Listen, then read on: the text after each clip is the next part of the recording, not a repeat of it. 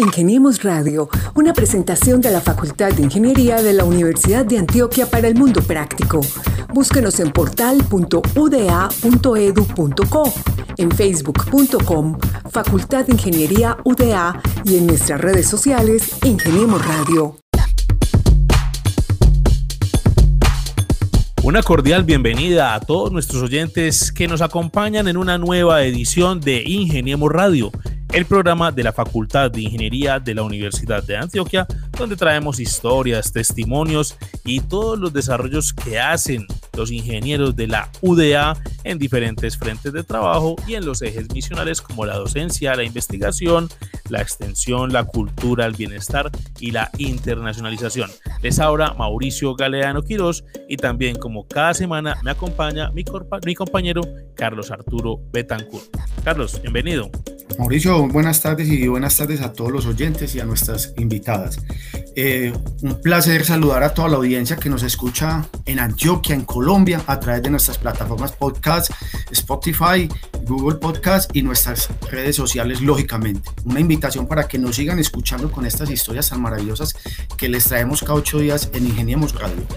Así es, Carlos, y hoy tenemos eh, unas invitadas que hacen parte de la unidad de bienestar de la Facultad de Ingeniería con un tema pues que en algunos genera preocupación, pero que también se convierte en una estrategia de apoyo para los diferentes estamentos universitarios. Pero Carlos, preséntenos a estas invitadas. ¿Quiénes son ellas? Mauricio, eh, hoy tenemos a Erika María Giraldo Escobar, psicóloga de la Universidad Católica Luis Amigo, de, se graduó en el 2018. También es candidata a magíster en psicología y salud mental en la Universidad Pontificia Bolivariana. También tenemos a María Alejandra Escobar Trujillo, quien es trabajadora social y está en la unidad de bienestar de la Facultad de Ingeniería. A nuestras invitadas, pues bienvenidas a Ingeniemos Radio. Buenas tardes, muchas gracias por la invitación. Buenas tardes, estamos muy felices de estar con ustedes y un saludo muy especial para todos los oyentes.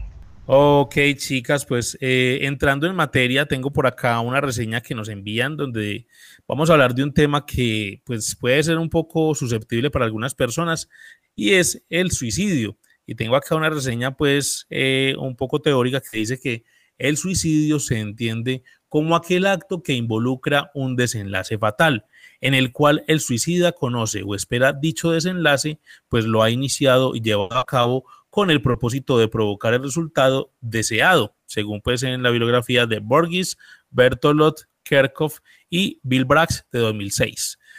Pero hablando ya en materia de la realidad de la Facultad de Ingeniería de la Universidad de Antioquia, pues Erika, usted que es la coordinadora de esta unidad de bienestar, Cuéntenos por qué se meten en este tema de atender el suicidio como una demanda o más bien como una necesidad por parte de los estamentos universitarios.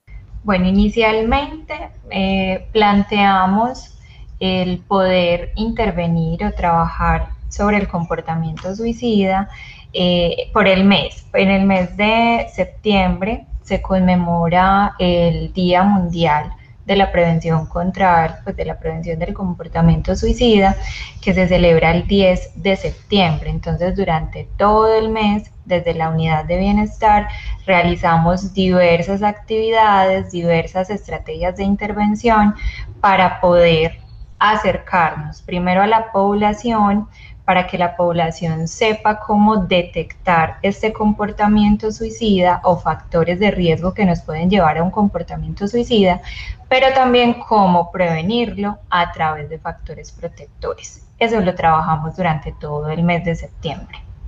Mauricio, aunque es un tema muy sensible, no deja de ser importante para la política de Estado. Y según datos de la Organización Mundial de la Salud, se, al año se pueden suicidar 700 mil personas, lo que indica una persona cada 40 segundos. Son datos pues muy preocupantes y asustadores. Eh, y es algo que silenciosamente permanece en la, en, perdón, en la sociedad. Y no sé si a partir de las políticas que tiene el Estado para las dos jóvenes que nos acompañan, se está trabajando arduamente en esto año tras año.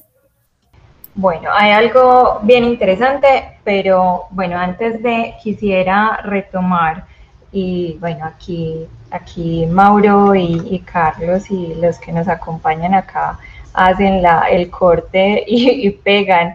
Eh, me parece importante que podamos mencionar como esas estrategias. Yo me quedé pensando si lo podíamos mencionar acá, las estrategias que, que hicimos desde Bienestar, desde la unidad de Bienestar.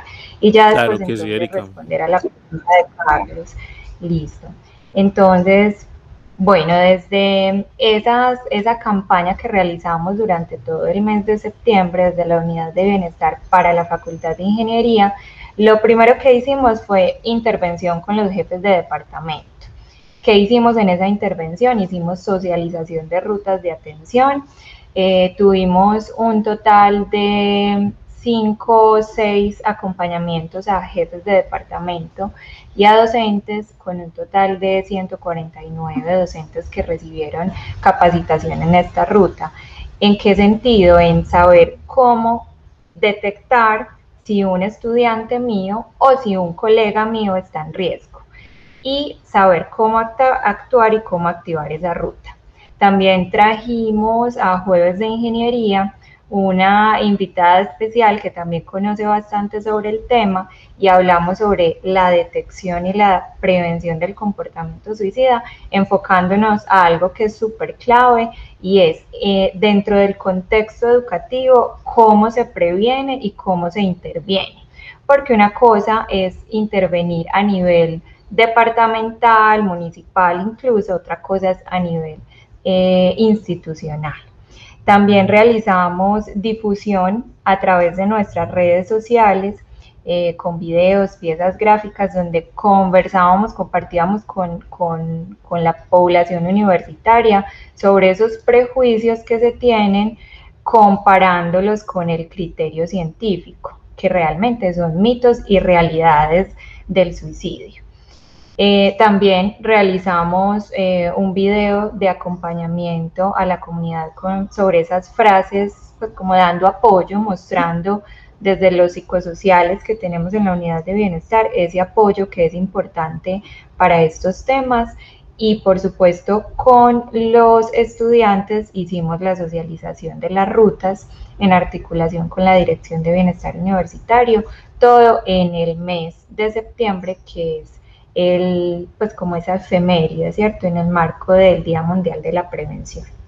Antes de que vayamos a las cifras por las que preguntaba Carlos, pues yo quiero también centrar el asunto en otro tipo de atención y es, pues el suicidio no solamente afecta al estudiante universitario, sino también de pronto a las familias, como lo dice la reseña, y eh, nosotros desde Bienestar de la Facultad de Ingeniería tenemos también injerencia de pronto en los jóvenes de las regiones.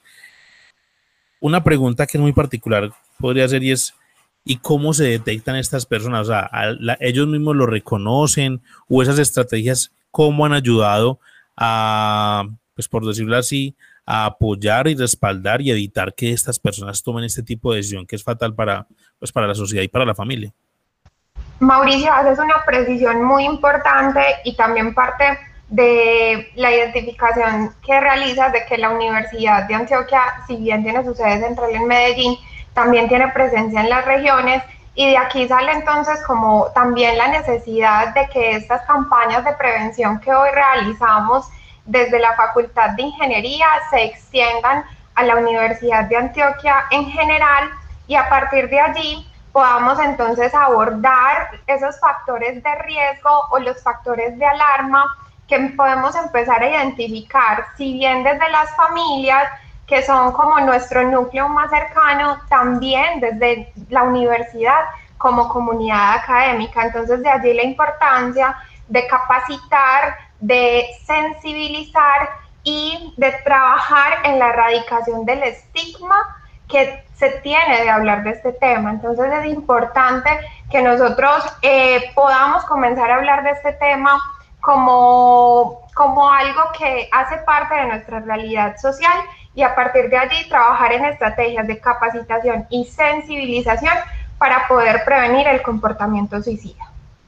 Y hay otra cuestión, anudado a lo que menciona María Alejandra, y es que por ejemplo, nuestros jóvenes ingenieros, estudiantes de ingeniería, eh, a veces se muestran de pronto muy reacios a hablar del tema, pero no tanto a asistir a una consulta de psicoorientación. Y es en esa atención también desde la psicoorientación donde se identifican estos casos, se hacen remisiones, activación de rutas y ya pues como todo el componente de intervención frente al comportamiento suicida. María Alejandra, eh, sabemos que estamos en una población que, eh, que, nuestro público objetivo son los estudiantes de la Facultad de Ingeniería, pero también debemos reconocer que es una población muy joven y como tú lo acabas de decir, es difícil de pronto de que muchas veces enfrenten estos temores, eh, valga la redundancia, por temor a, a, a, lo público, a que se haga público o que un compañero se dé cuenta que está sucediendo esto en su vida. ¿Cómo atraer estos jóvenes de la institución para que arrimen a bienestar y puedan encontrar esa ayuda tan hermosa que ustedes les pueden facilitar a ellos y a sus familias. Gracias, Carlos. Realmente es un trabajo que nosotros también disfrutamos mucho.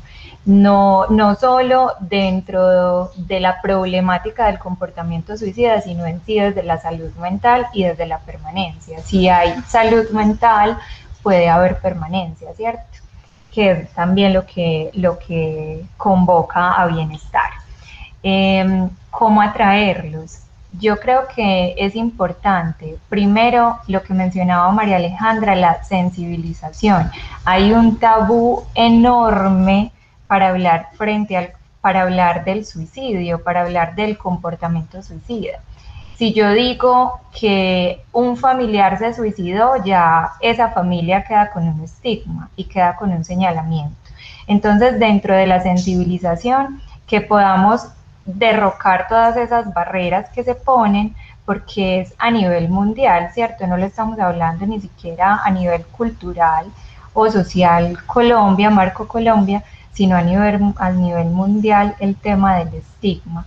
Y ese tema del estigma duele y se, se queda con ellos durante el resto de la vida, ¿cierto? Incluso no permite que yo como persona con ideación suicida, por ejemplo, eh, pueda acercarme a pedir ayuda. Entonces, desde todas las campañas que realizamos desde Bienestar, también es darles esa posibilidad y brindarnos también como muy cercanos a los estudiantes y abrirles esa, esa mano, ¿cierto? Ese, darles esa mano de, como de apoyo, esa ayuda y decirles que bienestar está acá para escucharte. Uno de los acercamientos que hacemos incluso de forma aleatoria cuando los docentes eh, nos remiten a estudiantes que evidencian con riesgo, entonces, ¿qué hacemos? Un correíto, seguimiento de bienestar. Hola, quisiera sentarme a conversar contigo. Algo muy sutil, pero ya lo tenemos enganchado y se los compartía a mis compañeros en reunión esta semana. Cuando de los, de los 100 correos que enviamos de seguimiento de bienestar, 99 responden y 99 son casos que hemos logrado prevenir, por ejemplo, ¿cierto? Adicional a lo que dice Erika, quiero hacer hincapié en, en un asunto que ella menciona y que también quiere dar respuesta a la pregunta que nos realizas, Carlos, de cómo los jóvenes pueden llegar a solicitar alguno de los servicios que desde la unidad de bienestar tenemos para ellos en términos de atención con esta situación eh, de la conducta o la ideación suicida y es que como comunidad académica, como comunidad universitaria nos articulemos y trabajemos en función de redes de apoyo. Es altamente probable que si un joven o también un docente o un empleado administrativo está sufriendo o está atravesando por una situación difícil, es probable que no solicite ayuda, pero si su compañero, si su profesor, si su amigo identifica la situación y activa una ruta, lo, lo comunica bienestar, entonces ahí nosotros podemos entrar a realizar un acompañamiento cercano. De ahí la importancia de que, comunidad, de que como comunidad académica nos articulemos para apostarle a la prevención de la conducta suicida. Podríamos nombrar esas rutas de una vez. Eh, desde, bueno, a nivel comunidad universitaria, tanto estudiantes de Facultad de Ingeniería como docentes, empleados administrativos, Facultad de Ingeniería y Universidad de Antioquia. está la línea del Living Lab, que es el 018-521-021. Esta línea funciona 24/7 y cualquier persona que, que se comunique eh, digamos, en crisis o con una necesidad de escucha, un personal de APH va a atender esta llamada y va a hacer contacto con profesional en salud mental y ya se encargan de, hacer la evaluación, remisión o derivación del caso. A nivel eh, facultad de ingeniería está el correo de promoción y prevención de PIP ingeniería arroba udea.edu.co eh, y también pues como desde la presencialidad ahora que estamos en este retorno o en esta alternancia en la oficina de bienestar. Es importante anotar que para comunicarse específicamente con la línea del Living Lab no lo tiene que hacer únicamente la persona que puede tener el comportamiento suicida o la ideación suicida, también lo puede hacer eh, una persona que identificó la situación y lo quiere, necesita de pronto alguna atención o algunas indicaciones. Bueno, a manera de, pues de apunte, creo yo, y es que uno a veces escucha que, por ejemplo, esas tendencias suicidas en países como Japón son más altas, cuando hablaban ahora, por ejemplo, del contexto a nivel mundial. Eh, sin embargo, uno diría, en Japón, por ejemplo, hace mucho tiempo la gente se, haría, se hacía el harakiri, que era pues como un acto de honorabilidad de los, de los samuráis, ¿cierto? Eh, sin embargo, pues como ustedes decían, ahora sí, la gente estigmatiza a las familias pues, donde hay un miembro que, que toma esa decisión. Pero teniendo en cuenta de que pues esta, esta, eh, este, este espacio va para las redes sociales y que nos escuchan personas a lo largo y ancho del territorio colombiano, pero también en otras partes del mundo, yo quería preguntarles a ustedes, bueno, ¿cómo se detecta a la persona suicida y quiénes son las personas más propensas a este tipo de comportamiento fatal, por decirlo así? Bueno, bien, bien interesante esa, esa cuestión, Mauricio. Eh, ¿Cómo detectar? ¿Cierto?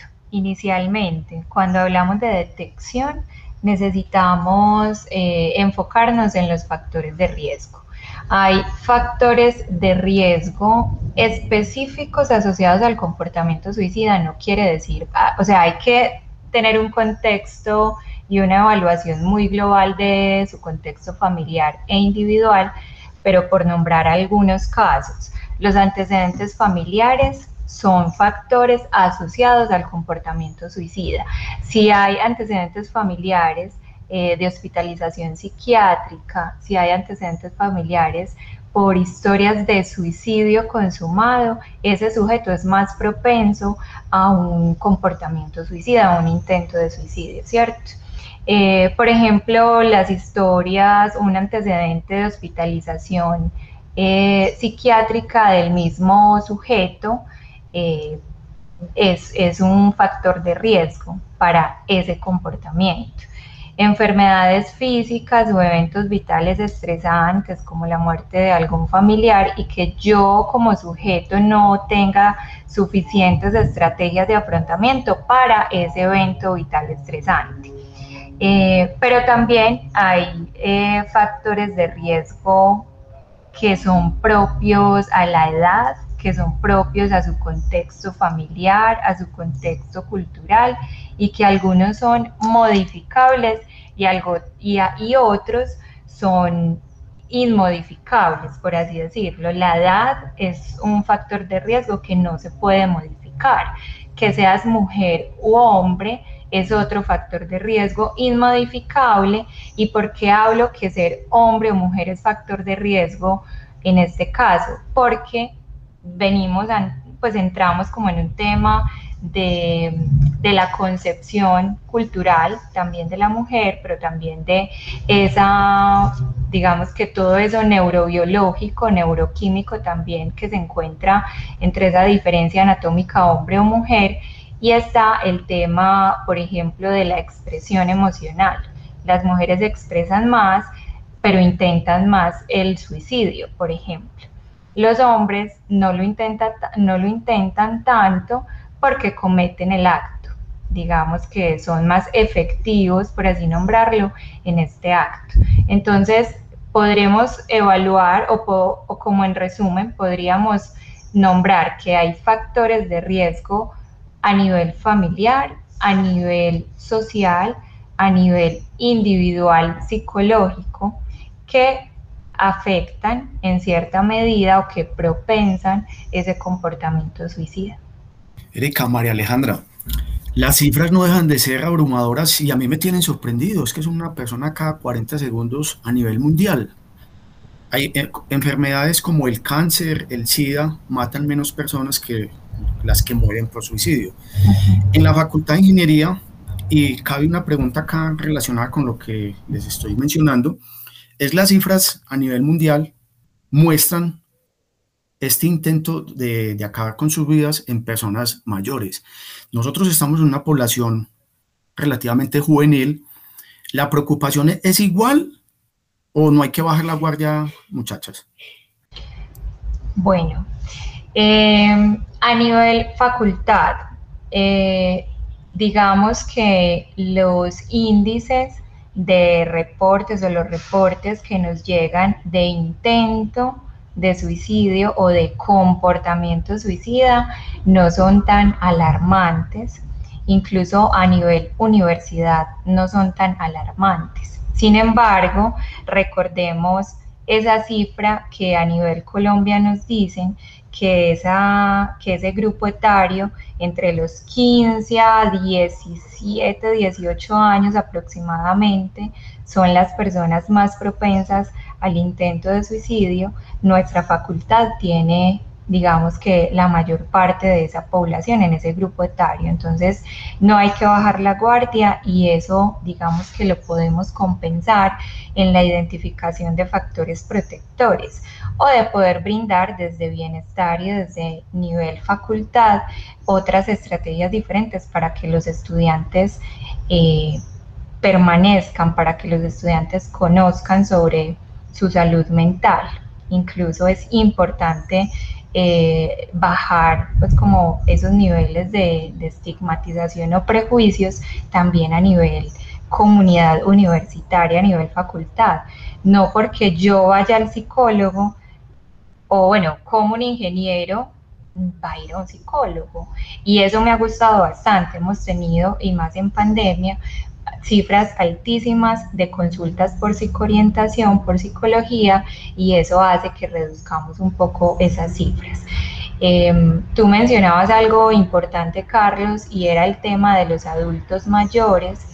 Por supuesto, pues como en nuestro contexto universitario no, no aplica, pero las familias de nuestros estudiantes sí. Y ahí es importante hacer una evaluación global o a nivel contextual, contextual familiar de esa problemática. Cuando los adolescentes se suicidan o se intentan suicidar, digamos que se está yendo toda esa vitalidad, pero cuando nombramos que un adulto mayor se suicida, se está yendo toda la sabiduría. Entonces hay que prevenir por A o por B, por así decirlo. Teniendo en cuenta ese trabajo que ustedes vienen haciendo, muchachas, eh, hablemos un poco entonces de cuál es el proceso, por ejemplo, con el estudiante o con las familias, como ustedes lo mencionaban, porque es que, o sea, eso involucra a todo el grupo y, yo sé que a esta hora nos están escuchando padres y madres de familia, pues reitero, en el, en el territorio antioqueño, algunos de ellos que tienen pues también sus familiares en las universidades de, de la ciudad y del departamento, ¿Cuál es esa recomendación de ustedes? O sea, ¿cómo es el trabajo y qué se está haciendo ya, digamos, particularmente y en detalle con aquellos pacientes, por decirlo así, que requieren ese, ese servicio de la unidad de bienestar de la Facultad de Ingeniería? Bueno, en primer, en primer medida se hace la atención desde psicología. Desde psicología se evalúa ese riesgo, es decir, desde ese acompañamiento individual con el estudiante. Se hace la identificación del riesgo se mira si es de grado alto, medio o bajo, pero independientemente de su grado, se activa la ruta. Primero, para esa activación de ruta, se con, pues ¿cómo se dice? Se me fue. Se concreta, perdón, se concreta con el paciente, con el estudiante en este caso, eh, comunicarlo a algún familiar. Este familiar tiene que estar enterado. Hay una cosa importante y es que el comportamiento suicida, el intento suicida o alguien que reporte eh, tener esta ideación, uno no se puede quedar callado, hay que, por eso nombran, por eso lo nombran activemos rutas nombrémoslo y ahí secreto profesional no vale. Entonces, activamos la ruta, contamos al, familiar o algún acompañante del estudiante o del paciente, posterior se contacta a la IPS de ese paciente y se hace una remisión desde psicología a la Dirección de Bienestar Universitario y ellos también ayudan a hacer esa remisión a la IPS universitaria de, perdón, a la IPS de ese estudiante. Posterior a esa atención se hace un acompañamiento de llamadas telefónicas o de correos o de, citas virtuales en este caso, en donde se sigue evaluando o haciendo un seguimiento para ese suceso, ¿cierto? Para esa atención. Eh, a nivel familia, la unidad de bienestar no hace acompañamiento a nivel familiar, pero se hace a nivel individual a través del estudiante. La Dirección de Bienestar Universitario sí hace acompañamiento a nivel familiar porque tiene capacidad instalada para ello y se contactan a través de trabajadoras sociales o psicólogos también y hacen entonces ya una evaluación a nivel grupal. ¿Qué hacemos desde la unidad de bienestar? Identificamos si ese estudiante tiene redes de apoyo.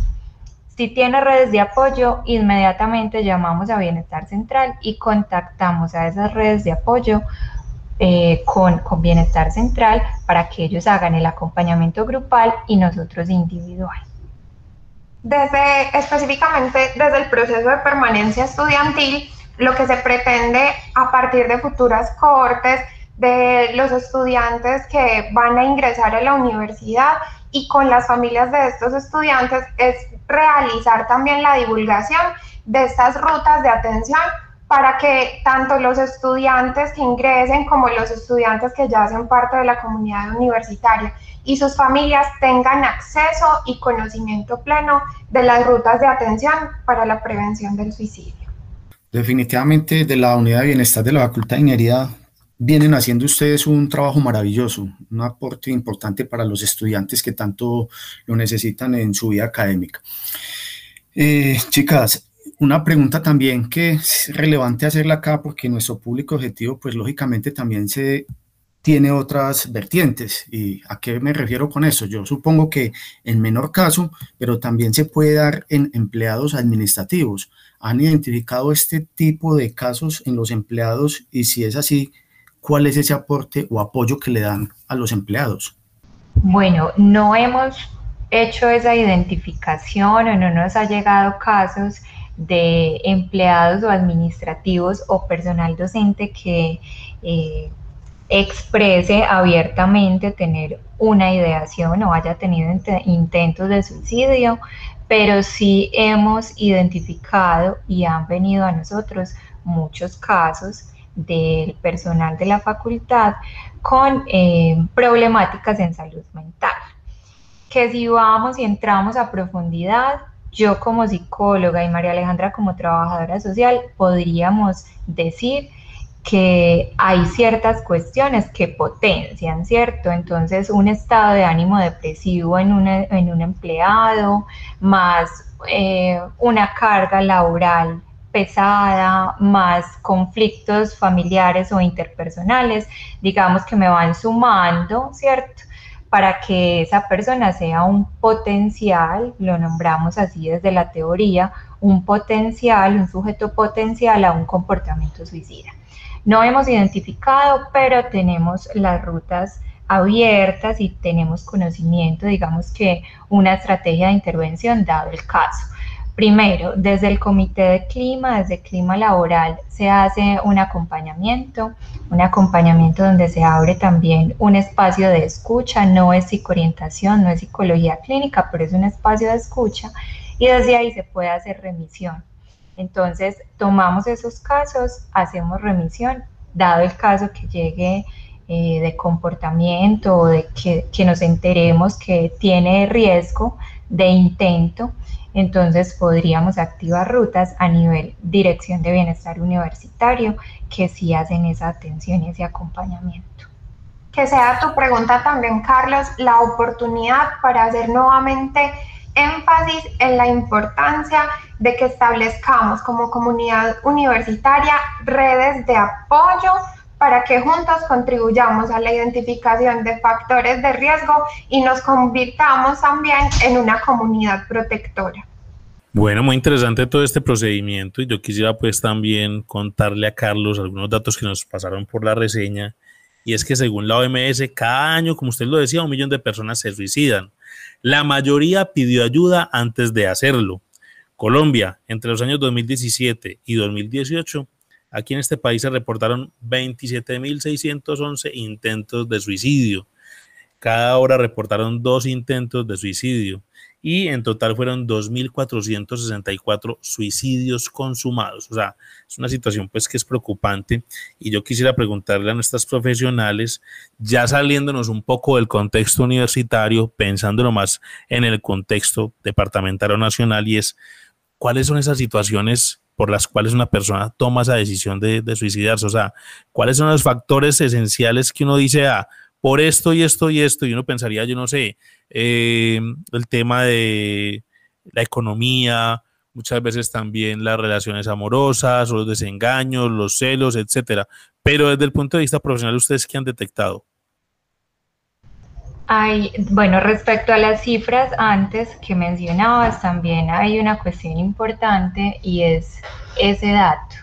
Eh, las personas que tuvieron adherencia al tratamiento, pero las personas que solicitaron ayuda por valoración médica y psicológica, y esas personas que mm, pidió ayuda, que pidieron ayuda antes de hacerlo. En ese sentido, podríamos decir quienes pidieron ayuda incluso lo nombran que la persona que se quiere suicidar está llamando la atención y evidentemente es un llamado de atención y hay que hacer caso a ese llamado de atención, ¿cierto? El hecho de que se haya pedido ayuda antes de hacerlo y que digamos que de esas cifras tan alarmantes que Carlos mencionaba, que Carlos decía, pero que Mauricio reportaba también, que de ellas esa cantidad hubiesen tenido adherencia a tratamiento, viene ligado a una cosa y es a la erradicación del estigma que hablábamos. Pero bueno, respondiendo también como, como a esa pregunta inicial, Mauricio, enmarquémoslo dentro de los factores de riesgo. Hablamos que una persona tiene factor de riesgo para el comportamiento suicida cuando, por ejemplo, hay vulnerabilidad económica, cuando esa persona ha sufrido, lo mencionaba anteriormente, algún evento vital estresante y sus estrategias de enfrentamiento no son las suficientes o no son adecuadas para superar esa situación estresante. Cuando hablo de eh, situaciones vitales estresantes, hablo de muerte de un ser querido o enfermedad, ¿cierto? También está el tema de lo psicológico o lo mental. Si yo tengo eh, una conducta o una personalidad depresiva que va ligada a un trastorno depresivo, o si yo sufro además, que eso es, una, es algo comórbido, si yo sufro además de trastorno depresivo con trastorno ansioso, entonces voy sumando a esos factores de riesgo que me potencian un intento de suicida, un intento de suicidio, pero también ligado a lo psicológico, lo psicológico tiene mucho que ver está el tema, por ejemplo, de una personalidad límite. Las personas que son muy impulsivas, que se les dificulta tomar decisiones y que no tienen buenos relacionamientos, es decir, que no logran contactarse o conectarse con esas redes de apoyo, que eso es lo primero que previene, ¿cierto? El poder yo tener unas buenas redes de apoyo, como quien dice esa base sólida. Eh, otra cosa que me parece importante y es que a nivel mundial estas cifras que acabas de mencionar son por supuesto una problemática en salud mental, pero también a nivel epidemiológico, porque hay muchas dificultades para hacer un diagnóstico y un seguimiento a esas personas que se intentan suicidar porque va ligado al estigma que María Alejandra mencionaba ahora. Frente a todo esto, pues que para ir cerrando de este importante tema que hemos tocado hoy acá y que es un tema muy sensible, pero de verdad que importante para todas las familias y para cualquier grupo social. Yo quisiera que para ir cerrando y brevemente nos dieran unos tips como para ir cuidando o protegiendo a aquellas personas vulnerables y que se encuentran de pronto eh, con unos pensamientos que no quisiéramos que llegaran a, ese tema que estamos tocando hoy, pero que acá a través de este, de este programa les enviáramos unos mensajes o unos tips a las familias para que estemos atentos tanto en familia, eh, socialmente, amigos, etcétera. Bueno, definitivamente, Carlos, entonces allí el papel de, de, la familia y también de los grupos cercanos y de la comunidad a la que pertenecemos es fundamental en términos de los factores protectores y de allí la importancia entonces de realizar un acompañamiento trayéndolo nuevamente al contexto universitario. Hemos abordado con padres y madres de familia de los estudiantes de la universidad, de las distintas facultades de la universidad, la importancia del acompañamiento también en los procesos de inserción en la vida universitaria y, el, un acompañamiento holístico. A veces se tiene un poco la idea de que una vez los estudiantes ingresan a la universidad, el apoyo de los padres puede reducirse a algo netamente económico, pero también es necesario a propósito de todos los cambios que se sufren eh, cuando ingresamos a la vida universitaria. Es vital el acompañamiento de los padres en todos los procesos propios también de la adaptación a la vida universitaria, mostrarnos interesados como por los procesos, mostrarnos también interesados por las relaciones que se establezcan al interior de la universidad. De allí el acompañamiento familiar es también muy importante y que podamos también capacitarnos nosotros como empleados administrativos y capacitar a nuestros docentes para la identificación de factores de riesgo y la activación de rutas es fundamental. Poder también entonces, em, como compañeros de trabajo, como empleados administrativos, establecer relaciones interpersonales que permitan entonces la comunicación y que permitan que, las, que con quienes trabajamos puedan entonces abrirse tranquilamente a, darnos información que puede ser eh, sensible, pero que también puede entonces darnos alertas de que puede haber presencia o no de un comportamiento suicida. Y dentro de esas señales de alerta, por ejemplo, eh, si usted docente, si usted padre de familia, si usted empleado o participante de la universidad, de la Facultad de Ingeniería, observa en su compañero, en, en su estudiante o en su hijo, por ejemplo, eh, un comportamiento extraño. ¿Qué hablamos de un... A qué, pues, ¿A qué se refiere un comportamiento extraño? Es decir, este sujeto se está comportando diferente a cómo se comporta. O también si observamos que esta persona ha estado más aislada de lo normal o es muy expresiva y de un momento a otro está muy aislada.